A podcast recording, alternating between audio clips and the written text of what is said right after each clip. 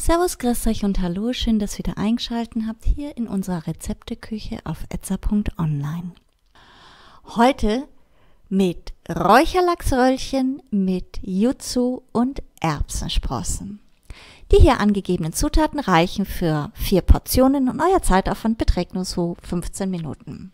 Ihr benötigt vier große Scheiben Räucherlachs, 150 Gramm Frischkäse, einen Teelöffel Jutsu-Saft, asiatische Zitrusfrucht, ein paar Erbsensprossen und zu guter Letzt eine Prise Salz. Kommen wir zur Zubereitung. Den Frischkäse mit dem Jutsu-Saft und einer Prise Salz in einer kleinen Schüssel verrühren. Den Räucherlachs mit der Masse bestreichen, aufrollen und kaltstellen.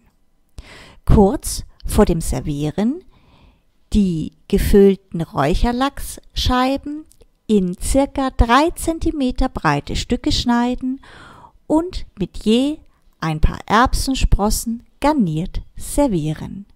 Fertig!